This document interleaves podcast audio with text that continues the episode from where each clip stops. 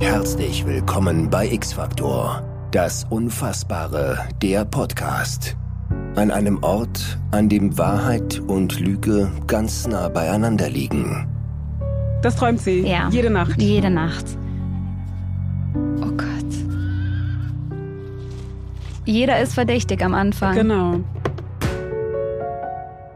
Wie einfach lasst ihr euch hinters Licht führen? Hallo und herzlich willkommen zur ersten Podcast-Folge X-Factor, das Unfassbare. Und ja, ihr habt richtig gehört, zur ersten Podcast-Folge X-Factor, das Unfassbare, die geilste Serie der 90er und frühen 2000er, die es überhaupt gab. Ich bin Lolita und direkt mir gegenüber sitzt die liebe Lucia. Hi, ich bin auch dabei, genau. Und äh, Lucia, bevor wir anfangen, unseren ZuhörerInnen hier jetzt erstmal zu erklären, was wir in diesem Podcast vorhaben, erzähl du erstmal, wie sehr hast du X-Faktor gesuchtet früher? Oh mein Gott, ich muss dazu sagen, dass meine Eltern mir X-Faktor damals nicht erlaubt haben. Wirklich? Ja, ich bin Erstgeborene. Bei mir haben sich alle mit der Pädagogik und der Erziehung noch Mühe gegeben. und das habe ich ja noch nie gehört. Ja, ich durfte es nicht gucken. Also, ne, das war, war verboten. Aber Mhm. meine beste Freundin, da gab es keine Regeln und deswegen jeden Samstag war ich bei ihr. Ich habe praktisch bei ihr gelebt und äh, da durften wir alles. Geil. Und da haben wir das wirklich gesuchtet, Folge für Folge. Nachts Ja. konnten wir nicht schlafen, wir waren ja alle zehn oder elf. Ja. Aber ähm, ja, das hat dazugehört. Ja, ich wollte gerade sagen, das war so eine Serie, ich konnte die halt einfach nicht alleine gucken. Das also das, das, war, das war so krass, das war so Ja. gruselig einfach. Ich konnte mir das, ich konnte mir das nicht alleine geben, aber ich habe es geliebt auf jeden Fall. Und der ganze Vibe und Jonathan Frakes und dann immer die ganzen. Das war ikonisch. Das war schon echt- Das war ikonisch. Und man, man wusste, heute Nacht wird nicht geschlafen, heute Ja. Nacht gibt es nur Albträume, aber man, man konnte nicht anders. Wir sind jetzt hier in diesem Podcast, um quasi diese geile Serie auch in Audioformat wieder zum Leben erwecken zu lassen, worüber ich mich sehr, sehr freue. Und ja, wir können jetzt erstmal einfach so ein bisschen erklären, was wir vorhaben und was wir machen werden und wie so die Folgen aufgebaut sein werden. Und zwar werden wir uns in jeder Folge drei originale X-Factor-Stories Mhm. erzählen. Also jetzt heute werde ich zum Beispiel zwei dabei haben und du eine. Und wir beide wissen nicht, ob die Geschichten wahr sind. Ich muss sagen, die ein oder andere hat mich wirklich nachhaltig traumatisiert. Ähm, eine Freundin hat gerade von der Geschichte mit der Frau im Spiegel erzählt. Und ähm, sie hat gesagt, sie konnte daraufhin erstmal länger nicht in den Spiegel gucken. Und so ähnlich ging es mir auch mit der einen oder anderen Folge. Ich bin total gespannt, welche Folgen wir uns heute zusammen anschauen. Ja. Und ich fand es immer sehr überraschend, ob die Folgen dann am Ende wahr waren oder, Oder nicht. Man kann es ne? nie einschätzen. Du kannst halt einfach nicht einschätzen. Und Richtig. wenn sie dann wahr waren, denkst du dir so, als ob Ja. das jetzt wirklich einfach Ja. so passiert ist. Ja. War schon echt, war schon echt richtig krass. Am Ende spielen wir dann noch ein kurzes Spiel und jede Folge wird ein Überthema haben. Das Thema der heutigen Folge sind Albträume und Uh, deswegen aha. direkt erstmal zum Einstieg Ja. eine Frage an dich. Mhm. Erinnerst du dich an deine Träume, beziehungsweise an deine Albträume? Erinnerst du dich immer daran? Ich muss dazu sagen, ich bin ein sehr aktiver Schläfer. Heißt, ich schlafe eigentlich kaum und träume die ganze Zeit. Also ich kann mich jeden Morgen an das erinnern, was ich geträumt habe. Das sind Echt? ganze Blockbuster. Schreibst du dir deine Träume auf? Nee, muss man das machen? Ja. Warum? Klar, das Ding ist, als wir uns auf die Folgen vorbereitet haben und Ja. ich wusste, das Thema für die erste Folge wird sein Albträume, Ja. bin ich direkt in meine Notizen-App gegangen in meinem Handy. Ich habe nämlich so Ja. eine Notiz, wo drüber steht Träume. Und das ist halt so, eine Freundin von mir hat mir das geraten und das ist Okay. wirklich richtig geil. Immer wenn ich morgens aufstehe, und ich kann mich halt nicht immer an meine Träume erinnern, aber manchmal kann ich mich an meine Träume erinnern. Und immer wenn ich morgens aufstehe und ich erinnere mich an meine Träume, nehme ich immer direkt mein Handy, weil ich da am schnellsten schreiben kann, und schreibe immer einfach irgendwie auf, egal ob Krass. das Sinn ergibt oder nicht. Und schreibe das dann im Nachhinein dann nochmal um und so. Aber ich schreibe wirklich jedes Detail, also welche Farbe, welche Gerüche, Nice. also alles, was irgendwie äh, passiert ist, schreibe ich Ja. auf. Und dann im Nachhinein kannst du dann zum Beispiel, ist das, also das ist halt voll krass, wenn du dann irgendwie so paar Tage, Wochen, Monate später nochmal da reinguckst und siehst, was du halt an dem Tag geträumt hast. Und dann kannst du das halt so voll gut mit deinem Leben zu dem Zeitpunkt irgendwie so in Verbindung bringen. Gab es Dinge, die dann Sinn ergeben haben? Wo Ja. du dachtest so, ey, das habe ich doch geträumt oder Echt? Also nicht so, nicht so, spooky irgendwas? nicht irgendwas, was so spooky war, Okay. aber schon irgendwie, dass ich so gemerkt habe, oh, ich glaube, zu der und der Zeit habe ich mich zum Beispiel so und so gefühlt, weißt ah, du? Und dann Was dann so in diesem Traum, Mhm. ja. Okay. Und ich weiß, also Leute sagen dann immer so, ja, ne, spirituell und so bla bla, aber es ist halt so, dass unsere Träume, glaube ich, sehr, sehr viel darüber aussagen, wie wir uns gerade fühlen und Ja. sehr, sehr viel so mit dem zu tun haben, was so uns so passiert und so. Ja. Und mit dem Unterbewusstsein bin ich 100% davon überzeugt, weil wir einfach so viel Zeit verbringen mit Träumen. Ey, das finde ich, das finde ich einen sehr spannenden Gedanken. Ja. Was ich halt denke ist, ich träume wirklich also so super unlogische Sachen. Teilweise weiß ich überhaupt nicht, im letzten Traum hat es Kuchen geregnet. Echt? Es hat einfach Kuchen geregnet. Und dann denke ich mir so, ja, wie kann ich das jetzt auf mein Leben beziehen? Wahrscheinlich gar nicht so. Aber ich werde es Ja. mal versuchen. Finde ich Ja. eine gute Idee. Ja, auf jeden Zum Fall. Thema Albträume. Ich hatte einmal einen Albtraum, da war ich drei oder vier Jahre alt. Da kann ich mich wie, als wäre es gestern gewesen, noch dran erinnern. Ich bin von einer Hexe gejagt worden. Echt? Mhm. Ich bin von einer Hexe gejagt worden und habe mich auf der Toilette eingeschlossen. Ey, ich finde diese Verfolgungsalbträume, ich habe nämlich auch einen im Kopf gehabt, wo ich auch verfolgt wurde. Ja. Und ich finde diese Verfolgungsalbträume die schlimmsten. Boah, wenn man dann im Schlaf zuckt und Ja. versucht wegzurennen, man kommt am Ende nicht von der Stelle oder ja, so. und kennst du diesen Moment, wenn du dann aufwachst und dann brauchst du erstmal kurz, um zu checken, dass das nur ein Traum Ja. war und du hast immer Ja. noch so dieses Gefühl von Scheiße, irgendjemand Ja. ist Boah, hinter mir her. katastrophal. Oder kennst du das, wenn du träumst, dass irgendwie eine Freundin oder dein Freund irgendwas gemacht hat und du wachst sauer auf? Ja, Du bist einfach sauer auf deinen Partner oder auf eine Ja. Freundin und der ist so, was ist denn? Und so, ja, ich habe da was geträumt. Ja, Lucia, es war ein Traum. Also, man braucht dann echt einen Moment, um, dann Um- klarzukommen Ja. und zu checken, ey, es ist alles gut, du hast es nur geträumt. ja. Ja, Träume, das ist Ja. so eine Sache. Okay, wollen wir mal zu unserer ersten Geschichte kommen, Ich bin ready. die ich dir mitgebracht habe. Ja. Die erste Geschichte trägt den Titel Der Schlafwandler. Okay, could be me. Und sie hat sich in Kalifornien zugetragen und handelt von einem Detective, der trägt den Namen Hank Reese. Okay. Hank ist vor einiger Zeit nach Kalifornien gezogen in so ein richtig, richtig schönes Strandhaus. Also er lebt halt so voll den Traum und hat halt irgendwie immer voll die geile Aussicht, wenn er morgens aufsteht und so. Also super schön.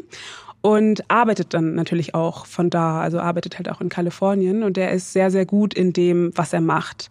Bisher war es nämlich so in seiner Karriere, dass jeder Fall, also so gut wie jeder Fall, der ihm gestellt worden ist, von ihm auch gelöst werden konnte Okay. bis jetzt, also bis zu seinem wohl verwirrendsten Fall, vor dem er jetzt gerade steht. Und zwar wird er zu einem Tatort gerufen, der direkt vor seinem Haus ist. Also wie gesagt, er wohnt halt am Strand und direkt vor seinem Haus am Strand wird eine Leiche gefunden. Das ist nicht die Leiche irgendeiner Person, sondern die Leiche seiner Nachbarin. Sie heißt Lisa, er kennt sie halt, weil er sie schon oft gesehen hat, wie sie irgendwie morgens mit dem Hund spazieren gegangen ist und ist natürlich total schockiert, weil er sich so denkt, okay, ich kenne diese Frau, die ist jetzt hier einfach gestorben, aber er ist halt, er ist halt Polizist, also er ist so sehr gefasst und geht diese Situation halt sehr professionell an. Und er kommt dann am Tatort mit Carol ins Gespräch. Das ist die Frau von der Spurensicherung. Die beiden schauen sich dann die Leiche an und den Tatort, um einfach zu schauen, okay, gibt es schon irgendwelche ersten Hinweise, die man direkt ableiten kann. Und was sie sehen, ist, dass die Nachbarin, also Lisa, erschossen worden ist. Und sie hat die Kugel halt noch in der Brust. Und was man auch direkt sehen kann, also was Carol ihm auch direkt mitteilt, ist, dass diese Kugel aus nächster Nähe abgefeuert sein muss. Und was so ein bisschen komisch ist, ist, dass es gar keine Anzeichen von irgendeinem Kampf oder sowas gibt. Und man kann zumindest aus den Spuren bisher noch gar nicht ablesen, dass Lisa weggelaufen ist. Also, dass sie versucht hat, sich aus der Situation zu befreien.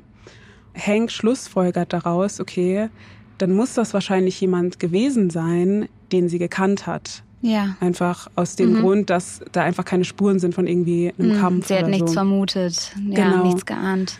Genau. Und was Sie auch noch sehen am Tatort sind Fußspuren, die im Sand zu finden sind. Und es sind aber nicht irgendwie einfach Fußspuren von Schuhen, sondern es sind Fußspuren, aus denen man zum einen ableiten kann, dass es ein Mann gewesen sein muss, weil sie halt relativ groß sind. Und zum anderen auch ableiten muss, dass der Täter auf Socken unterwegs gewesen ist. Und man denkt sich so, ja, why? warum? so machst du das Ganze auf Socken? Ist ja am Strand so, also es ist mhm. ja total nass auch und so. Hank fragt dann halt direkt als nächstes, okay, gibt's irgendwie Zeugen? Hat irgendjemand irgendwas gesehen, irgendwas gehört? Und äh, Carol von der Spurensicherung verneint das halt, sagt so, nee, hier hat niemand irgendwas gesehen und auch niemand irgendwas gehört. Was auch gar nicht irgendwie so verwunderlich ist, weil, wie gesagt, das ganze Szenario ist halt am Strand und da ist halt auch das Meer und es ist halt relativ laut. Und wenn jetzt zum Beispiel jemand mit einer Waffe feuert und hat irgendwie so einen Schallschutzdämpfer oder so, kann es einfach sein, dass man da halt nichts hört. Dann kommen sie halt in dem Gespräch auf ein Detail, was Hank direkt aufhorchen lässt. Sie sagt dann zu ihm, ähm, der Verlobte der Frau ist auch schon informiert und ist am Boden zerstört. Und Hank denkt sich dann direkt, okay, es passiert gar nicht mal so selten, dass es nicht nur so ist, dass Täter und Opfer sich kennen, mhm. sondern dass Täter und Opfer auch in einer sehr engen Beziehung ja zueinander stehen. Ja, also wegen Eifersucht, Liebesdrama, genau. was auch immer. Ja, man hört ja voll oft von so Beziehungsdramen und ja. sowas. Und genau auf diesen Gedanken kommt Hank halt auch und denkt mhm. sich so, okay, ich verhöhe ihn jetzt einfach mal. Und er fährt zu ihm hin und fragt ihn erstmal, okay, wie hast du das alles so aus deiner Sicht erlebt? Und der Verlobte ist halt voll fertig und sagt dann so, ja. ja sie wollte eigentlich nur runtergehen zum Strand und wollte eigentlich nur joggen gehen, macht sich halt auch voll die Vorwürfe, sagt so, ja, ich hätte mitgehen sollen, aber ich habe es halt einfach nicht gemacht. Und Hank ist ihm gegenüber halt voll misstrauisch, mhm. weil er sich so denkt, ich weiß nicht, ob ich dir deine Mitleidsnummer hier gerade so abkaufen kann. Irgendwie bin ich gerade ein bisschen misstrauisch dir gegenüber. Er fragt ihn dann halt einfach total direkt und sagt dann so, ja, hat's in eurer Beziehung vielleicht irgendwann mal gekriselt? Gab es irgendwie Streit? Hast du deine Freundin oder deine Verlobte vielleicht sogar mal geschlagen oder so. Und das ist halt der Punkt, an dem man halt merkt, das sind nur so ein paar Fragen, aber an dem man merkt, dass die beiden Männer sich halt auch gar nicht leiden können. Ja. Weil der Verlobte sich dann natürlich direkt in die Ecke gedrängt fühlt. Der fühlt sich angegriffen. Weil egal ob wir jetzt irgendwie davon ausgehen, dass er es war oder nicht, man muss sich ja mal vorstellen, stell dir mal vor, du warst es nicht und dann kommst du so in so eine Situation, dass du befragt wirst und jemand sagt so, hast du irgendwas damit zu tun? Ich habe so einen Respekt vor der Arbeit von den ganzen Ermittlern und Ermittlerinnen, die dann wirklich so harte Fragen an den engsten Kreis stellen müssen. Es ist ja einfach Teil des Jobs und ja. wie wir schon gesagt haben, oft ist der Täter ja auch Teil des engsten Kreis oder die Leute wissen etwas. Aber dann sich da hinzusetzen und dann den Verlobten oder sonst wen zu beschuldigen, Boah, ich glaube, das ist echt harter Tobak. Ja, das ist krass, aber das musst du dann halt irgendwie machen, weil du Voll. musst ja jeder Spur ja. irgendwie nachgehen. Jeder ist verdächtig am Anfang. Genau. Aber zwischen den beiden wird die Stimmung halt direkt eiskalt und er ja. ist direkt so, ich fühle mich total in die Ecke gedrängt und sagt ihm halt auch so, ich habe diese Frau geliebt, ich mhm. habe ihr nichts angetan, ich habe damit nichts zu tun und möchte mich jetzt halt hier auch nicht irgendwie beschuldigen lassen oder so. Mhm. Und er sagt dann zu ihm, okay, wenn du dir jetzt gerade so sicher bist, dass du gar nichts damit zu tun gehabt hast, dann komm einfach mit auf die Wache und wir machen einen Lügendetektor-Test. Mhm. Und Mark, der Verlobte, so heißt er nämlich, sagt dann, okay, klar, kein Problem, komme ich mit. Und er fährt mit ihm auf die Wache und die mhm. machen diesen Test und Hank stellt Fragen nach Fragen nach Fragen und sagt, warst du da und hast du das gemacht und dies und das. Und muss letztendlich zu dem Schluss kommen, dass alles, was Mark sagt, der Wahrheit entspricht zumindest laut diesem okay. Test. Mhm. Er ist dann halt irgendwann an dem Punkt halt voll frustriert, weil wie gesagt, er ist halt einfach eigentlich ziemlich gut in dem, was er macht und denkt sich so, warum komme ich hier an keiner Stelle irgendwie weiter und merkt so, okay, diese erste Fährte, die ich hatte, also diese erste Spur, irgendwie muss ich das, glaube ich, fallen lassen und nochmal in andere mhm. Richtungen gucken, ob sich irgendwie was anderes noch ergibt. Er fährt dann den Tag darauf zur Obduktion und der zuständige Pathologe ähm, gibt ihm tatsächlich zwei neue Hinweise. Okay.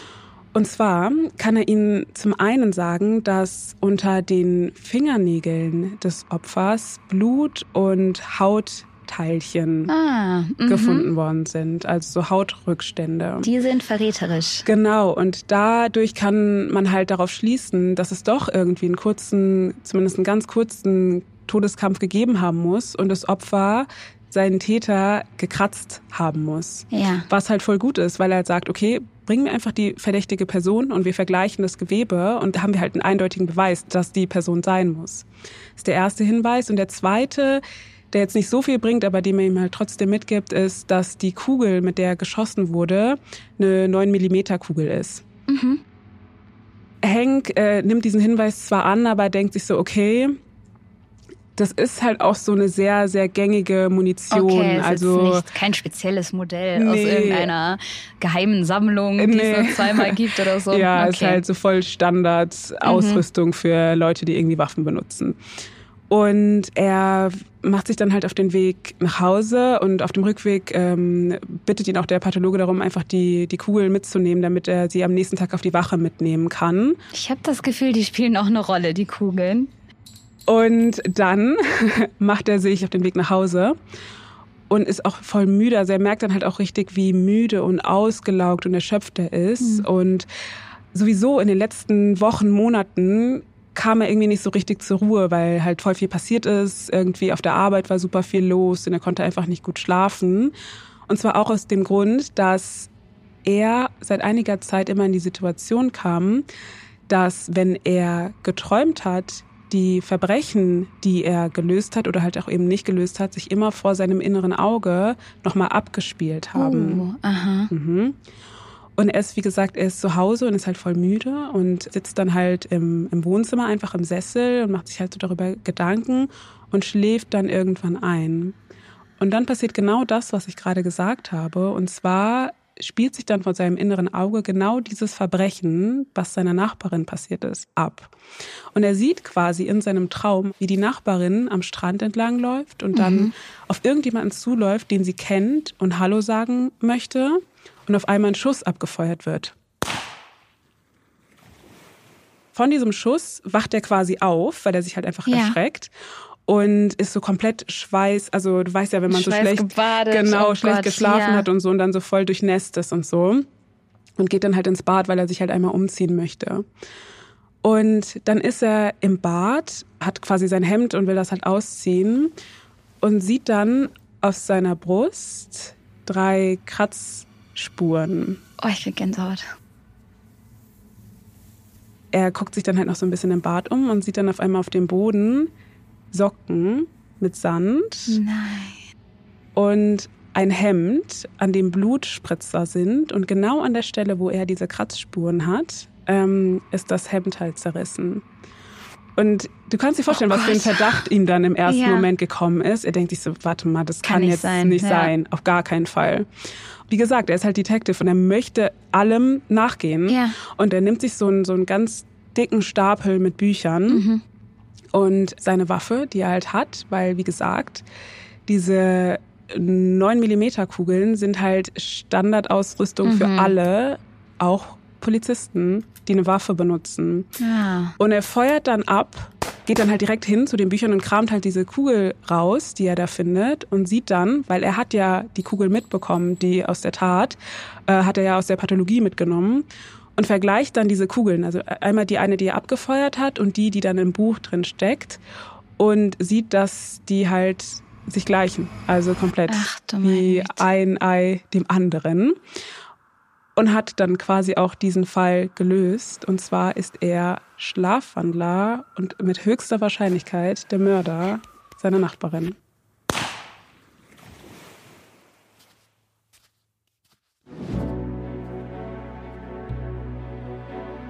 Kann sowas passieren? Kann ein Mann einen Mord verüben und das nicht wissen? Haben Sie schon Schlafwandler erlebt, wenn Sie auf die Pirsch gehen? Vielleicht Freunde oder gute Bekannte? Das kann beunruhigend aussehen. Schlafwandler können faszinierende Dinge tun. Auto fahren, sich an- und ausziehen, lesen und sogar essen. Ist die Geschichte vom Polizisten, der sich selbst des Mordes überführt, wirklich wahr? Oder legen wir hier falsche Fährten aus? Boah, oh Gott, ich habe so Gänsehaut bekommen in dem Moment, wo du von den Kratzern erzählt hast. Also, was für ein Albtraum, wo wir schon beim Thema sind. Ja. Irgendwie im Schlaf etwas zu machen, wo du nicht Herr deiner Sinne bist. Da Ja. muss ich ehrlich gesagt sagen, habe ich auch Angst vor. Ich hatte früher auch immer Angst, bei Übernachtungspartys teilzunehmen. Man kennt sie noch, damals fünfte, sechste Klasse. Lisa aus der Parallel macht eine Übernachtungsparty. Ja. Ich dachte so, nee, dann bin ich diejenige, die dann irgendwann nachts schlafwandelt und dann irgendwas rumschreit, Irgendwas- dass sie Kuchen fangen muss oder so. Und da hatte ich immer so eine Angst vor, mich dann irgendwie nachts zu blamieren, wenn ich nicht mehr Herr meiner Sinne war, dass ich teilweise echt abgesagt habe. Echt Aber- jetzt? Abgesagt ja, dann? Ja, ich habe ja, ich habe abgesagt. Weil ich mich dann, ja, ich dachte dann wirklich so, ne, dann lädt die mich doch nie wieder ein. Wenn ich dann nachts irgendwie anfange rumzuschreien und irgendwie die Decke wegziehe oder so. Aber bringt man jemanden um? Halt Läuft man aus seinem Haus raus? Das ist schon, also mir ist es mal passiert, dass ich in meinen Kleiderschrank gegangen bin. Das ist halt das Ding, weil ich glaube, dass Leute krasse Sachen machen können, wenn sie Echt? schlafwandeln. Also ich, zumindest kann ich mich nicht dran erinnern, ich bin noch nie schlafgewandelt. Aber ich glaube, dass du schon echt einiges machen kannst. Und du kennst doch diesen, wenn du gerade am Einschlafen bist, aber du bist halt noch nicht ganz eingeschlafen, Ah, diese, komische Zwischenphase. Zwischenphase, Oh wo du so komische Ja. Sachen manchmal sagst auch ja, und sowas. Das ist so seltsam. Und ich kann mir halt einfach vorstellen, dass wenn du halt so halb im Schlaf bist, du krasse Sachen machen kannst. Du hast ja auch erzählt, dass er sehr mitgenommen war von seinem Alltag, von Ja. allem, was auf der Arbeit passiert ist. Und möglicherweise, man, also wie du schon sagst, ne, wenn du deine Notizen machst über deine, deine Träume, man nutzt den Schlaf ja auch, um Dinge zu verarbeiten. Nicht nur so körperlich, ne, der Körper regeneriert sich, sondern ja auch mental. Und wenn er in dieser Zwischenphase gefangen war, das Gefühl hatte, er muss irgendwelche Verbrecher jetzt hier Ist fangen. halt krass irgendwie, Ja. aber ich kann mir schon vorstellen, dass das passiert ist. Also ich kann mir schon vorstellen, dass das wahr ist. Tippst du auf wahr? Ja. okay, tippe ich gehe mit. Ich Ja? gehe mit, ja. Okay. Ich, ja, ja, dann, weil es ist, es ist komplett, Komplett und also so man Dings, kann ja, sich ja. irgendwie vorstellen, vielleicht hat er am Abend davor noch Schlaftabletten eingenommen, weil er so schlecht geschlafen hat, hast du ja auch erzählt, Ja. dass er nie zur Ruhe gekommen ist. Vielleicht ne, hat er da, keine Ahnung, sich abends noch ein Weinchen gegönnt und dann komische Mixtur mit den Tabletten oder so, war dann da in seinem Trance-Zustand. Ja. Ich tippe auf wahr. Okay, dann tippen wir jetzt einfach beide auf wahr Mhm. und sind gespannt auf die Auflösung, die wir dann ganz am Ende dieser Folge bekommen. Die Geschichte, die ich dir jetzt mitgebracht habe, heißt Der Gärtner und ich weiß auch nicht, ob sie wahr ist. Ähm, wir hören uns das Ganze mal an. Deborah und Brian Wilkins führen eine harmonische, glückliche Ehe. Sie sind das absolute Traumpärchen. Alles läuft gut. Es ist ein wunderschöner Ort, an dem sie leben. Riesengroß, ein riesiges Anwesen mit Pferden und Tieren. Und jetzt musst du dir ein sehr großes Grundstück vorstellen, welches viele Mitarbeiter braucht, um es zu pflegen. Da gibt's Gärtner, da gibt's Leute, die im Haushalt helfen und das Ganze dann in Schuss halten. Das einzige Problem, das einzige, was diese ganze Idylle stört, ist, dass Deborah schlimme Albträume hat. Das sind wirklich die Art von Albträume, die dich nachts wach halten, weswegen du schweißgebadet aufwachst. Ja. So ähnlich wie unser armer Kommissar von gerade eben. Also Ja. die kann nachts nicht schlafen. Sie träumt nämlich immer wieder, dass ihr geliebter Ehemann Brian vor ihren Augen ermordet wird. Das träumt sie. Ja. Jede Nacht. Jede Nacht. Oh, krass. Ja. Okay. Sie wird neurotisch und immer ängstlicher. Also auch der Alltag fällt ihr schwer. Immer wieder ist sie einfach übermüdet, ist nervös und ähm, in ihrem Alltag total eingeschränkt deswegen. An einem Morgen ist es besonders schlimm und Deborah vertraut sich Brian an. Dem hat sie bis dahin noch nichts davon erzählt. Man kennt es ja auch, man will ja auch nicht verrückt klingen, so, ne, Ja. wenn man erzählt, so, boah, letzte Nacht voll der Film wieder. Und irgendwann hält sie es nicht mehr aus und sie sagt, du, jede Nacht träume ich dasselbe und es geht um dich und mir geht's nicht gut. Genauer gesagt träumt sie nämlich, dass Brian von einem unbekannten Mann hinterrücks mit einem Messer angegriffen wird. Also der wird ganz brutal dann auch von hinten erstochen. Nie kann sie dabei aber erkennen, wie dieser mysteriöse Mann aussieht. Brian hört sich das Ganze an, tut dies aber als Albtraum ab und sagt, hey, ne, mach dir keinen Kopf, das sind Träume, Träume sind Schäume, sagt man ja. Und er will ihre Sorgen nicht so richtig ernst nehmen. Vielleicht will er ihr damit auch helfen, weil kennt man ja auch, wenn man sowieso schon Panik hat und jemand sagt dann, ach du Scheiße, dann wird's nicht gerade besser. Ja, ne? voll. Und ähm, genau, deswegen macht er das Ganze so ein bisschen kleiner. Richtig helfen tut das Deborah aber nicht, denn eines Nachts hat sie wieder diesen Albtraum. Es ist wieder richtig, richtig schlimm. Aber diesmal gibt es einen kleinen Unterschied. Sie kann nämlich das Gesicht des Mörders erkennen. Und sie wacht schweißgebadet auf, erzählt Brian sofort davon und offenbart ihm, wer dieser Mörder ist. Warte mal, darf ich raten? Mhm. Sie selber. Nein. Weißt du noch, wie die Geschichte hieß? Der Gärtner. Aha. Wirklich? Ja. Okay. Es ist Andy, der Gärtner. Hä? Ja, auf jeden Fall, genau. Sagt sie, ey, ich habe es wieder geträumt. Diesmal habe ich das Gesicht gesehen. Es ist unser Gärtner, es ist Andy. Und Brian will davon gar nichts hören. Andy ist nämlich schon seit Jahrzehnten in der Familie, ist so ein Mhm. treuer Mitarbeiter, der schon damals für die Eltern gearbeitet hat und Mhm. jetzt eben auch für sie arbeitet. Und Deborah sagt, wir müssen den kündigen. Wir müssen den kündigen. Das Ja. kann nicht sein. Er ist dein Mörder. So. Ohne Witz, wenn ich. Ich würde genauso Mhm. reagieren. Ich würde direkt sagen, okay, raus mit jedem, der hier irgendwie in meinen Träumen auftaucht und irgendwelche Leute umbringt. Raus! Und die ich. Ja, ja. ich muss jetzt sagen, so, bei einem verwirrten Traum, da bin ich auch so okay, ne? Weil Ja, sonst, aber ja, aber jede Nacht? Jede Nacht. Und auf ja. einmal kann sie das Gesicht erkennen und ist der Mann, der hier irgendwie direkt vor dem Haus irgendwelche den Blumen. die Blumen. Ja, ja. Ja, nee, da gebe ich dir recht, da wäre ich Ja. auch nervös. Und ähm, Andy will aber davon nichts hören. Ja. Der sagt, wie gesagt, ey, das sind Träume. Ich feuer doch jetzt nicht hier unseren treu ergebenen Gärtner, nur Ja. weil du hier nachts irgendwas vor dich hin Was man auch verstehen kann, wenn er den Kann halt schon so lange ja, kennt und so. Ne, wenn da so ja. eine persönliche Bindung ist und dem dann auch zu erklären, so goodbye, sie hat da was geträumt, weiß ich jetzt auch nicht. Aber ähm, Deborah ist auf jeden Fall komplett hartnäckig, sie bleibt da dran und schließlich gibt Brian auf, sucht den Gärtner auf und sagt ihm, ey, es tut mir leid, wir müssen dich entlassen. Andy ist gerade dabei, die Hecke zu schneiden. Also der Gärtner ist gerade mitten in der Arbeit und ist außer sich. Er erzählt davon, dass er ne, diesen Job braucht, dass er darauf angewiesen ist.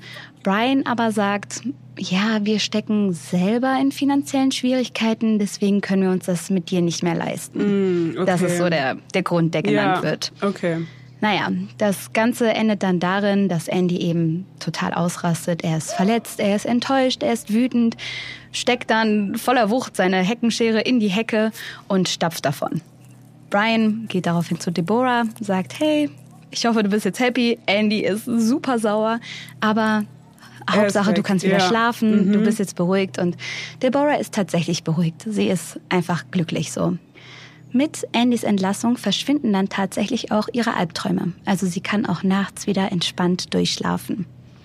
Eines Morgens, wie jeden Morgen, geht Brian dann zum Reiten.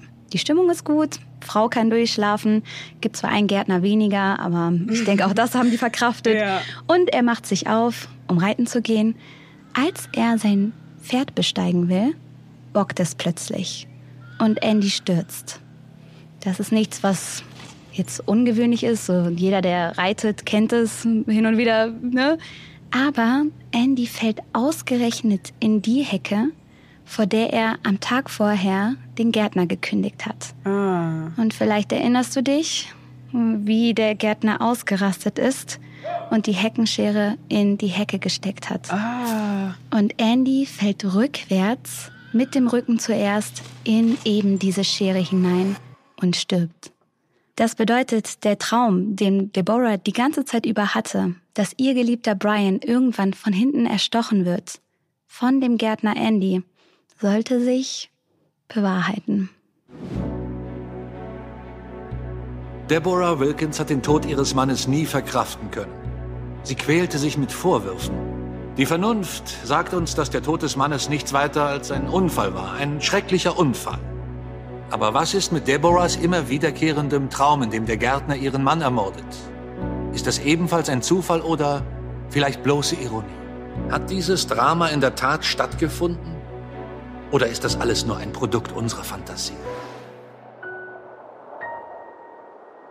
Was glaubst du? Okay, warte mal, lass mich mal kurz drüber nachdenken. es ist halt schon krass, weil im Endeffekt das, was so passiert, kann man sich schon vorstellen, dass es passiert. Irgendwie. Also man kann sich schon vorstellen, dass sie so komische Träume hat und Mhm. man kann sich auch vorstellen, dass jemand in so eine dumme Situation kommt und letztendlich einfach nur rückwärts irgendwo reinfällt und dann äh, getroffen wird von irgendwas. Also viele Unfälle, wo Leute auch bei sterben, passieren ja einfach im Haushalt. Ja. Das kann man sich an sich schon vorstellen.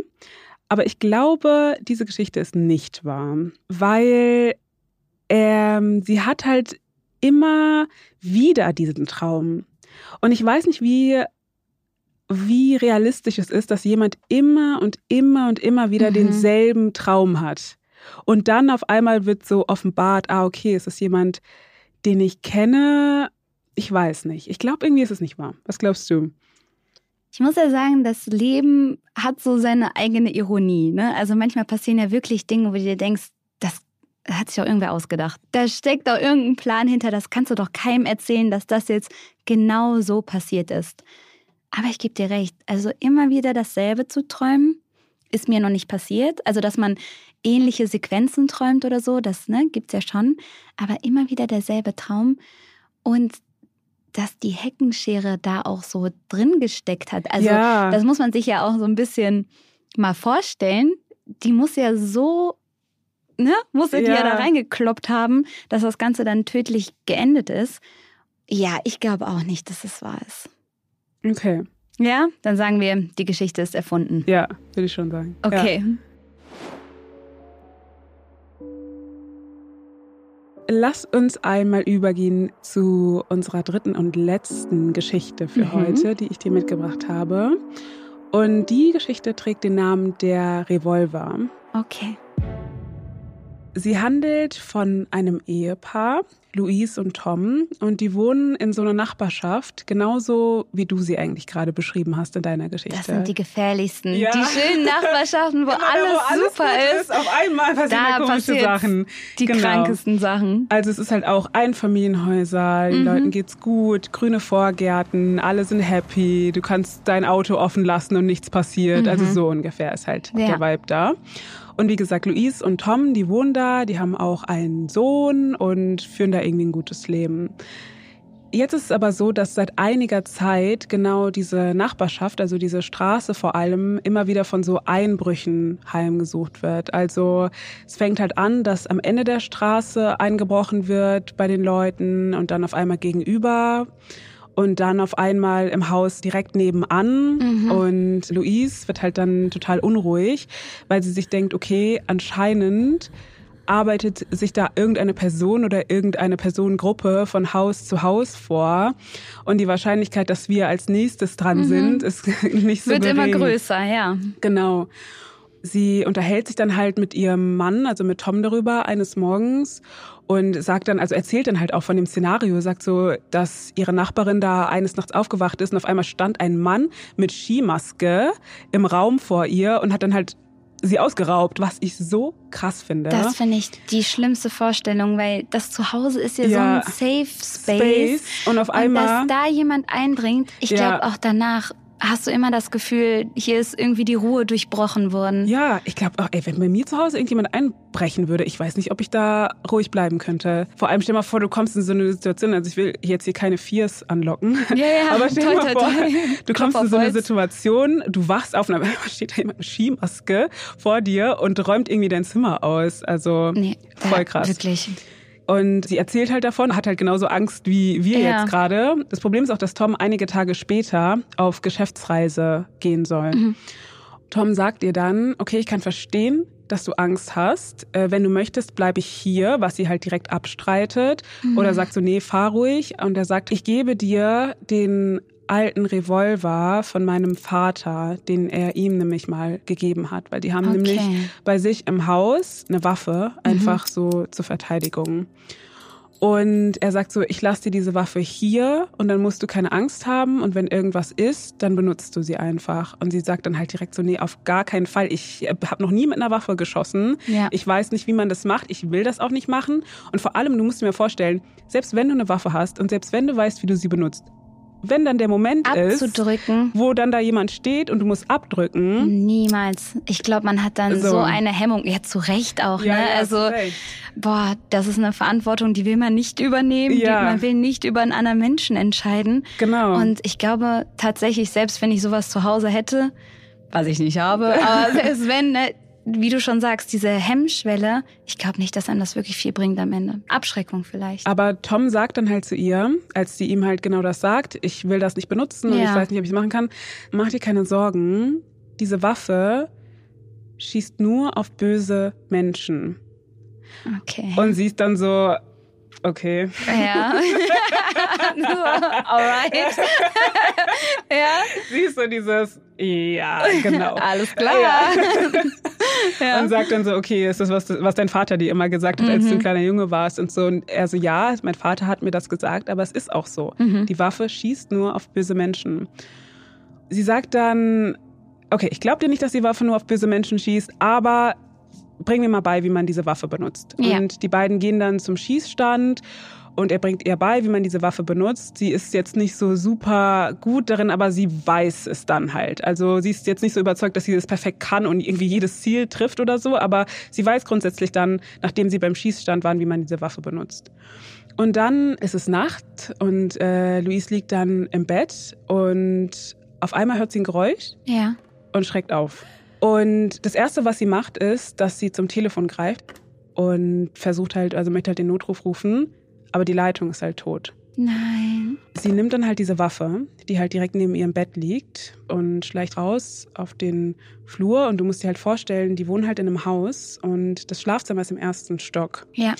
Und dann kann man quasi, wenn man aus dem Schlafzimmer rausgeht, ein Stück vom Flur langlaufen und kann dann die Treppe runter gucken ins mhm. Erdgeschoss. Und sie läuft dann dieses Stück Flur lang und die steht dann oben am Treppenabsatz und guckt ja. runter und sieht dann da wirklich so einen Mann, so eine oh, dunkle Gestalt, Gott. der da steht. Ja. Und sie denkt sich so, okay, ich muss jetzt funktionieren. Und sie nimmt diese Waffe und drückt ab, aber es löst sich kein Schuss. Und sie kriegt halt Panik und sie drückt und drückt und drückt und es löst sich kein Schuss. Und diese Gestalt kommt die Treppe hoch und kurz vor ihr will sie greifen und dann wacht sie auf, weil es ein Traum war. Oh Gott. Sie schreckt halt wirklich so auf und Tom wird davon wach und beruhigt ja. sie halt und sagt so, alles gut. Sie braucht erstmal, wie wir am Anfang geredet mhm. haben, sie mhm. braucht erstmal so einen Moment, um zu realisieren, oh mein Gott, ja. ich habe gerade den schlimmsten Albtraum überhaupt gehabt. Und dann fragt Tom sie am nächsten Tag nochmal, bist du dir sicher, soll ich dich hier alleine lassen? Kann ich dich wirklich alleine lassen? Weil der nächste Tag ist nämlich der, an dem er halt fährt auf Geschäftsreise. Und sie sagt so, ja, ja, mach dir keine Sorgen. Warum sagt man auch immer, ja, ja, ja. fahr einfach? Man möchte ja niemandem zur Last fallen ja. ne? und man möchte jetzt auch nicht sagen, ja, ich habe einfach Angst, ja. bitte bleib bei mir, ich kann das auch alles nicht mehr. Ja. Aber manchmal muss man auch einfach an sich denken, oder? Ja, oder einfach die Wahrheit, ja genau, einfach die Wahrheit sagen. Einfach die Wahrheit sagen ja. und sagen, nee, Schatz. Aber sie ist halt so dieses, nee, mach dir keine Sorgen, du kannst mhm, ruhig fahren. Ja. So. Okay. Dann in der nächsten Nacht, ähm, sie liegt im Bett und auf einmal wird sie wach mhm. von einem Geräusch. Also sie hört ein Geräusch. Und sie will zum Telefon greifen und die Leitung ist tot. Nein. Genau wie in ihrem Traum. Und sie nimmt diesen Revolver und sie geht raus auf den Flur, genau wie in ihrem Traum, und steht dann am Treppenabsatz und sieht unten eine Treppe eine dunkle Gestalt stehen. Und sie macht es genau wie in ihrem Traum. Sie drückt ab und es löst sich kein Schuss. Und sie drückt und drückt und drückt und es löst sich einfach kein Schuss. Und auf einmal geht das Licht an und sie sieht, dass unten am Treppenabsatz ihr Sohn steht. Wie du dich erinnern kannst, ganz am Anfang, sie sind eine Familie, also sie, sind, sie haben noch einen Sohn. Ihr Sohn steht da und schreit dann so, nein, Mama, Mama nicht schießen du, ja? und so, nicht schießen, ich bin's nur. Und sie ist halt so total so, oh mein Gott, ich hätte dich fast erschossen. Und er läuft halt dann hoch und nimmt sie halt dann in den Arm. Und als sie, er sie in den Arm genommen hat, lässt sie halt die Waffe fallen. Und die Waffe poltert dann so runter, die ja. Treppe entlang. Und auf dem letzten Treppenabsatz löst sich dann ein Schuss. Und es löst sich noch ein Schuss. Oh Gott. Und beide Schüsse treffen einen Mann, der sich im Erdgeschoss die ganze Zeit versteckt gehalten hat und nur darauf gewartet hat, dieses Haus zu überfallen. Boah, ich habe so Gänsehaut, ne? Oh mein Gott. Wie konnten wir das damals als Kinder gucken? es ist so, oh wie konnten wir uns sowas angucken? Der Sohn kommt mitten in der Nacht von der Universität nach Hause. Aber er hat seinen Schlüssel vergessen und beschließt, durch die Verandatür ins Haus zu gelangen. Verrückterweise ist kurz zuvor auch ein Einbrecher ins Haus eingedrungen. Wie kommt es nun, dass die Waffe nicht auf den Sohn schießen wollte, aber kurz darauf losfeuerte und den Einbrecher erschoss? Ist diese Pistole mit einem speziellen Sicherheitssystem versehen, das nur Schüsse auf Feinde zulässt und Freunde beschützt? Oder ist diese Waffe nur in der Fantasie eines Schriftstellers abgedrückt worden? Okay, Lucia, was glaubst du? Ist diese Geschichte wahr oder nicht? Boah, es ist wirklich schwer, das zu beurteilen. Es ist wirklich schwer. Also, ich könnte mir halt vorstellen, dass sie am Anfang wirklich das mit dem Schuss nicht hinbekommen hat, dass Mhm. sie zu nervös war, vielleicht auch sich nicht sicher genug war, es ist jetzt wirklich ein Täter und dass man später dann halt gesagt hat, ja, das hat nicht geklappt, weil das ihr lieber Sohn war, aber in Wirklichkeit da vielleicht so ein ja, so ein bisschen Nervosität dahinter gesteckt hat, aber dass diese zwei Schüsse dann den Einbrecher treffen Und äh, töten. und töten, ja. Weiß ich nicht. Glaubst weiß du ich nicht? nicht. Ich glaub's nicht. Ich kann es irgendwie schon vorstellen. Echt? Also genau diese Situation, dass halt diese Waffe dann auf einmal auf dem letzten Treppenabsatz aufkommt und sich halt durch diesen aufprallen Schuss löst, kann ich mir schon irgendwie das, vorstellen. Ja. Mhm. Ja, also dass ähm, die dann genau dann einen Mann treffen, der sich dann unten versteckt hält, ist halt so ein bisschen, mh, aber du weißt nie, es gibt Zufälle, da denkst du dir manchmal als ob. ja, das Und deswegen glaube ich, dass das irgendwie so einer von diesen Zufällen gewesen ist. Also ich, also ich würde sagen ja. Okay, ich glaube, das ist der erste Fall, wo wir uns uneinig sind. Weil Ja. ich, ich plädiere auf, dass das Ganze ein bisschen umschrieben wurde. Bevor es die Auflösung gibt, spielen wir jetzt aber ein kleines Spiel. Das heißt X-Stories. Und die Alissa aus der Redaktion hat uns jetzt besucht und erklärt uns das Spiel. Ja, hallo ihr beiden. Ich habe euch eine kleine X-Story mitgebracht. Okay. Ich gebe euch jetzt gleich ein Szenario Mhm. und ihr müsst rausfinden, was passiert ist. Ihr dürft mir Fragen stellen, die ich mit Ja oder Nein beantworten kann. Und dafür habt ihr insgesamt fünf Minuten Zeit. Nach anderthalb Minuten stoppen wir aber kurz die Zeit Mhm. und dann bekommt ihr einen Hinweis von mir. Dann bekommt ihr den zweiten nach drei Minuten. Und nach vier Minuten bekommt ihr nochmal einen dritten Hinweis. Und wenn ihr es schafft, innerhalb von diesen fünf Minuten die Story zu erraten, dann habt ihr sozusagen gegen das Spiel gewonnen. Okay, okay, bin ja. ready. Im Zug schreit eine Frau. Daraufhin stirbt ein Reisender. Was ist passiert? Kannte die Frau den Reisenden? Nein. War es ein Unfall? Ja. Uh. Hat die Frau. Die hat draußen jemanden gesehen. War irgendwer auf den Gleisen und sie hat dann geschrien, da steht Nein. jemand. Oh, okay. Also beide sind im Zug. Sind beide im Zug? Ja. Beide sind im Zug. Sie, also sie sieht etwas. Ja. Ja. Okay. Sie sieht etwas. Hat okay. das was mit dem Unfall zu tun? Nein. Okay, ist es total irrelevant, dass sie schreit? Nein. Okay. Okay. Das hat schon was das sollte nur tun, sie verwirren jetzt. Okay. Aber der Reisende wurde umgebracht. Ja. Okay. Ist es äh, wichtig, von wem der Reisende umgebracht wurde? Ja. okay, aber nicht- es war ein Unfall. Es war, ein kein Unfall. Okay. Genau, es war kein Mord. Der, und der Reisende wurde nicht von der Frau umgebracht. Doch. oh, oh. Das habt ihr noch nicht gefragt. Ach so. ist, das, ist das die Lösung? Nein, das ist Ach nicht die Lösung. Müssen wir sagen, was passiert Ach ist? so. Warum? Die Und Zuschauer wissen es bestimmt schon. Okay. Hm. Und die kennen sich nicht. Nein. Hat sie ihn aus Versehen umgebracht? ja.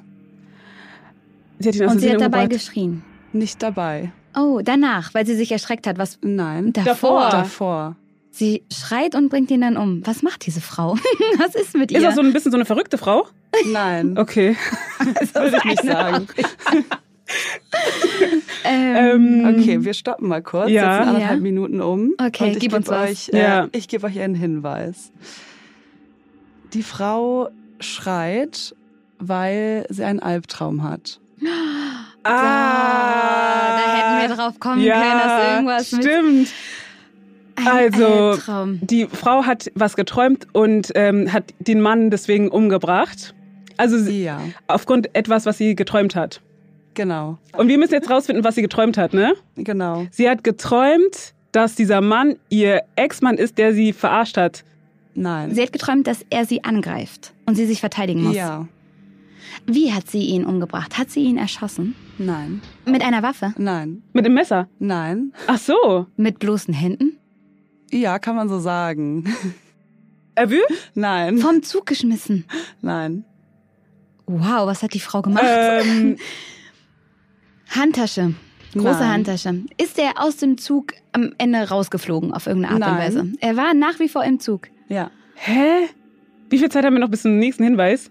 15 Sekunden. Okay. Hat sie ihn irgendwie berührt? Gab es ja. eine Berührung? Mhm. Mit den Händen? Ja, Waren die Hände die Tatwaffe? ja, kann man so sagen, ja.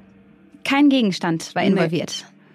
Ich stoppe jetzt noch mal kurz. Es sind drei Okay. Minuten um und ihr bekommt den nächsten Hinweis. Mhm. Die Frau hat ein Merkmal erkannt bei dem Mann, bei dem Reisenden. Uh. Etwas, was sie zurückgeworfen hat, etwas. Was ihn etwas erinnert hat, auf jeden ja, Fall. Genau, genau. ja. Was, was Äußerliches an seinem Aussehen, Ja, im Gesicht. ja, Okay, aber sie kannte ihn nicht. Das war nur. nein, War das. Hatte dieses Merkmal die Person im Traum auch? ja, Ah. Hä? Ich habe Sie- keine Ahnung. Sie hat irgendwie von einem Mann geträumt mit einem Muttermal. nicht Hat, Muttermal. hat die Frau ihn verwechselt, also hat Eine die Narbe. Frau den Reisenden verwechselt mit jemandem? Ja, das kann man auch so Kann man sagen. so sagen. Okay. Sie dachte, sie muss sich gegen ihn wehren. Ja, Und hat das dann mit voller Kraft getan. ja, Wie auch immer. genau.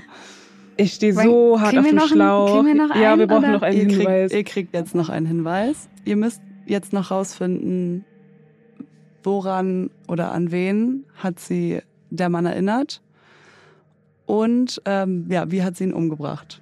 Das müsst ihr noch rausfinden. Und als Hinweis kann ich euch noch geben, sie hat etwas geträumt, das sie schon erlebt hat. Okay. oh mein Gott, ich stehe so hart auf dem Schlauch gerade. Jetzt muss ein Ähm. Mann gewesen sein, der sie mal verletzt hat. Auf irgendeine Art und Ja. Weise. Ein Ex-Freund, Nein. der eigene Vater, Nein. ein Fremder. Ja. Okay, es war ein Fremder, Mhm. der sie mal angegriffen hat. Ja. Der hatte eine Narbe im Gesicht. Oder ein Muttermal oder etwas. Wurde sie, mal, wurde sie mal überfallen oder so? Ja. Ah. Und sie dachte, sie muss sich an ihm rächen, aber er war es gar nicht. Er war einfach ein Ja. armer Reisender. Aber Ja. wie hat sie ihn umgebracht? Wie hat sie das Mit gemacht? bloßen Händen, hast du ja gesagt. Ja. Gekratzt, ihn gekratzt? Nee. Hat sie? Ihr habt jetzt noch eine halbe Minute. Und sie hat ihn Oh nicht erwürgt. Nicht erwürgt. Nicht, die hat die Notbremse gezogen, der ist durch den. Die hat gegen den Kopf Nein. Okay. geschlagen, hat sie Gewalt angewendet. Ja, also ja, doch, mit den Händen hat sie Gewalt angewendet. Hat sie, ihn, ähm, der ist nicht an Erstickungstod gestorben. Nee. Also der ist auch nicht dadurch gestorben, dass sie Sie hat ihn geschubst. ihn irgendwie. Okay. Ja, Ach sie hat so. ihn geschubst. Sie hat ihn Und geschubst. er ist gegen was geknallt. Ah, Genau. Ah, gegen. Ja. Jetzt genau sind fünf Minuten um und ihr habt's auch eigentlich. Oh. Also, Ja, okay. Okay, dann lies mal vor. ich sag euch mal, was die Story war. Ja. Also die Frau fährt mit dem Zug und schläft ein Mhm. und sie äh, hat einen Albtraum und durchlebt da ein Ereignis, was sie mal erlebt hat. Sie wurde von einem Mann angegriffen und ausgeraubt auf der Straße. Mhm. Und ja, das erlebt sie jetzt im Traum nochmal und schreit deswegen, wacht davon auf. Ah, Ah, der Schrei. Der Mhm. Mitreisende, der hört diesen Schrei und will ihr helfen oder Oh gucken, nein. ob es eine Gefahr Und gibt. sie wacht auf und denkt, also denkt, dass genau, es er ist. sie ja. wacht auf, er rennt auf sie zu, sie fühlt sich bedroht von diesem Mann, weil er hat, Auf sie das ist jetzt das kleine. Detail, Ja. das, ähm, er hat einen Schnurrbart, Ah, genau den gleichen Schnurrbart. Schnurrbart wie auch ihr Angreifer. Okay. Ja. Und genau, sie ist in Panik versetzt und schubst diesen Mann von sich weg, um sie, von ihm wegzukommen. Und der stößt mit dem Kopf gegen, eine Armlehne ja. und äh, stirbt, Stirbt. daran. Ja. Also ihr habt eigentlich Wir alles. waren Wir Nicht waren gar nicht so schlecht. schlecht, Wir ne? waren Wir waren eigentlich schon schlecht. ziemlich nah dran. ich würde sagen, ihr, ihr habt das Spiel gewonnen. Ihr habt diese Runde auf jeden Fall Uhu. gewonnen. nice. Dann kommen wir jetzt zum spannendsten Teil dieser Folge, Lucia, Yes. und zwar zur Auflösung. Und ähm, wir fangen an mit der ersten Geschichte, und zwar dem Schlafwandler. Da ging es um einen Kommissar oder einen Detective, Hank, der seine eigene Nachbarin getötet hat, weil er geschlafwandelt ist. Und wir beide haben gesagt, dass wir glauben, dass diese Geschichte wahr ist. Genau. Ich bin gespannt. Ist es wirklich wahr, dass dieser unglückliche Mann im Schlaf seine Nachbarin tötete und sich selbst des Mordes überführte? Ja, das ist es. So ein Mord ist wirklich passiert. Wir wussten Ja. Sehr gut. Geil. Krass. Ja, wir ein. Punkt für uns. ja, wir haben ja schon vermutet, ne, dass es zwar sehr ungewöhnlich ist, aber dass der Mix an Übermüdung, diesem komischen Schlafzustand und dann diesem anstrengenden Job, Ja, dazu führen kann, dass du auch irgendwie komische Sachen machst, ja. wenn du, wenn du schläfst. Und nun kommen wir zum zweiten Fall, dem Fall des Gärtners. Wir haben uns überlegt, dass es vielleicht eher unwahrscheinlich ist, dass der Brian da in diese Heckenschere reingefallen Ja. ist, nachdem seine Frau das die ganze Zeit geträumt hat. Ähm, ja, sollen wir reinhören? Ja, lass uns reinhören. Wenn Sie dachten, dies basiere auf Fakten, haben wir Sie ausgetrickst. Das ist nie passiert.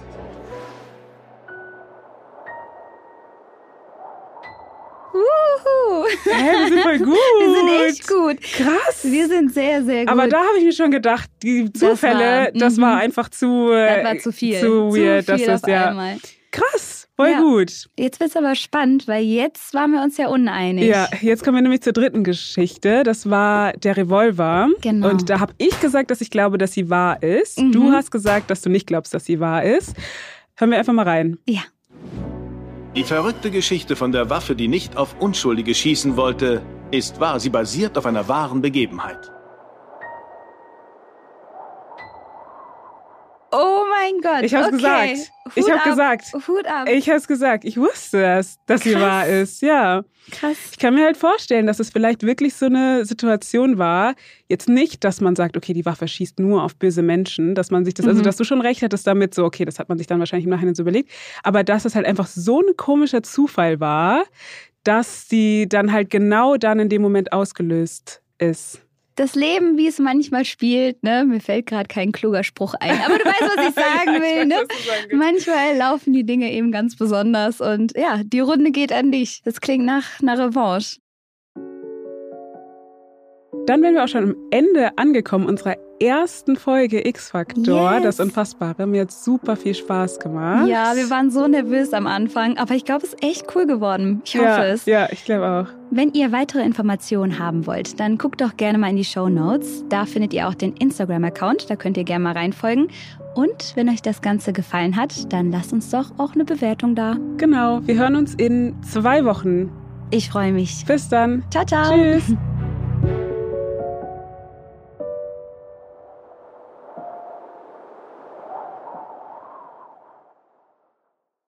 Dieser Podcast wird produziert von Podstars bei OMR.